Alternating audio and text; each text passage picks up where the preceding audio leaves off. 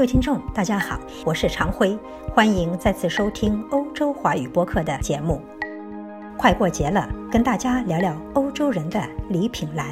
可以说，欧洲人的篮子是一道风景线。老一辈欧洲人对之情有独钟，无论买菜还是逛街，都爱拎着一只篮子。篮子大多由白桦树皮或竹篾、草木等原材料编织而成，或方或圆，或大或小。散发着植物的清香。如今工业发达了，人们手中的篮子变成了塑料袋，轻飘飘的，不接地气。但到了白雪皑皑的季节，欧洲的街头巷尾又会出现一只只令人心仪的篮子。篮子里装着的是香槟、巧克力、蜂蜜、果酱、咖啡、茶叶、华夫饼干、杏仁酒、火腿熏肠、鱼子酱、苹果芥末。腌黄瓜、手擀意粉、南瓜籽油、红白葡萄酒等等，民以食为天，不折不扣，好比放之四海而皆准的真理。中国人好美食，欧洲人同样。离圣诞节还有个把月的光景，欧洲的食品店就迫不及待推出各式礼品，其中最抓人眼球的是一只只摆在显要位置、身披彩饰的大篮子，篮子里是琳琅满目。色彩缤纷的美酒佳肴，这些闪亮登场的礼品篮，包装精美，从几十欧到几百欧，成了欧洲老百姓逢年过节的大礼。听上去似乎简单了些，不就是平时往购物车里扔的一堆食品吗？富裕的欧洲人过大节也就送几个瓶瓶罐罐，但细查那一篮篮的美味，真是个个珍惜。都是同类中的上品。选择个性化的礼品，向来是欧洲人的擅长之道。过大节时，衣帽或鞋袜，书籍或餐具，香水或雪茄，给小孩的布置玩具，给老人的保健用品，圣诞树上的挂件，本土传统、异域特色，都是送礼送到心坎儿里。且不论篮子算本土还是异域。若去圣诞市场转悠，会发现，在热腾的酒水和诱人的礼品之间，篮子永远受人青睐，是经久的畅销货。形状各异的篮子买回去，装上个性化的礼品，养眼养心。其实，即便是礼品店果渣精良、貌似大同小异的礼品篮，也不乏个性化考量，篮中的美食大有学问。不夸张地说，送礼人对受礼人的性情习惯、所好所喜、所思所想的把握程度，往往可以通过一只百把欧元的分类极细的食品栏窥得一斑。对于曾经富裕的欧洲人而言，如今拿出百把欧元搞定一份礼品，并非小数目。圣诞礼品大多也就是几十甚至十几欧就可以让人皆大欢喜的。以前中国人觉得欧洲人的钱袋圆鼓鼓的，到中国旅游昂首阔步、财大气粗。那时候，即便是百把欧元，在中国用起来也能挥洒一番过把瘾。然而时过境迁，曾几何时，不是欧洲人在中国，而是中国人来欧洲，才真的昂首阔步、财大气粗。百把欧元算个体面的小费而已。相比之下，欧洲人黯然失色，窘迫的汗颜。不久前，主播陪来围城一游的同胞逛了逛名牌店，女同胞们义无反顾大买奢侈品的节奏惊天动地。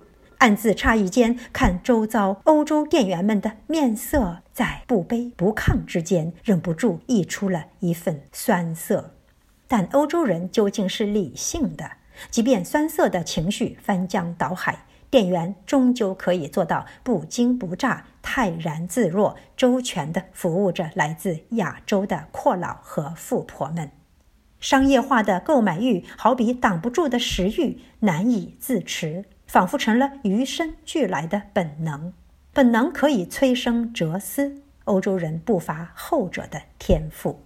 康德曾言：“一个人越是处心积虑地追求生活上的安逸和幸福，就越是得不到精神上的满足和快乐。”欧洲人懂得拿小钱换取大快乐，比如拿一只装满美食的篮子。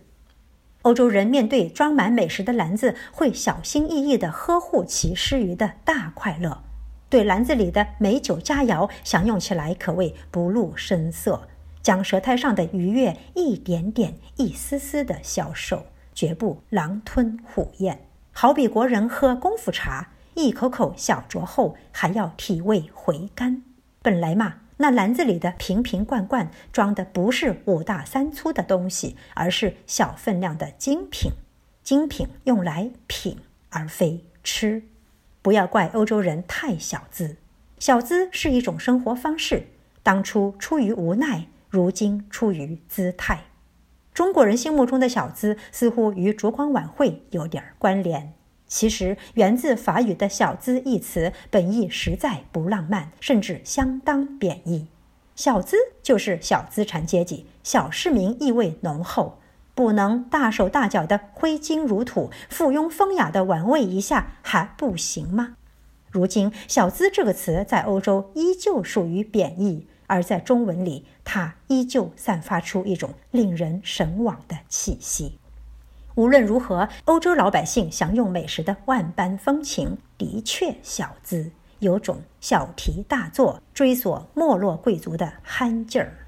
那么，欧洲过大节的个性化礼品篮都有哪些让人开眼的组合？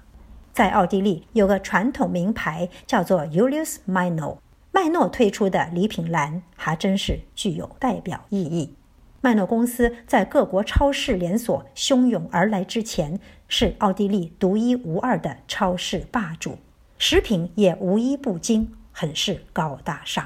如今，麦诺公司不敌大众化的廉价超市，四处收兵敛气，只留下维也纳市中心的那家精品店。麦诺精品店汇聚欧洲各国美食，打造着舌苔的极品天堂，生意十分火红。平日里，老百姓或许不会频繁光顾价格不菲的麦诺，但每逢过大节，却要前往走动的，因为麦诺的礼品栏风光实在独好。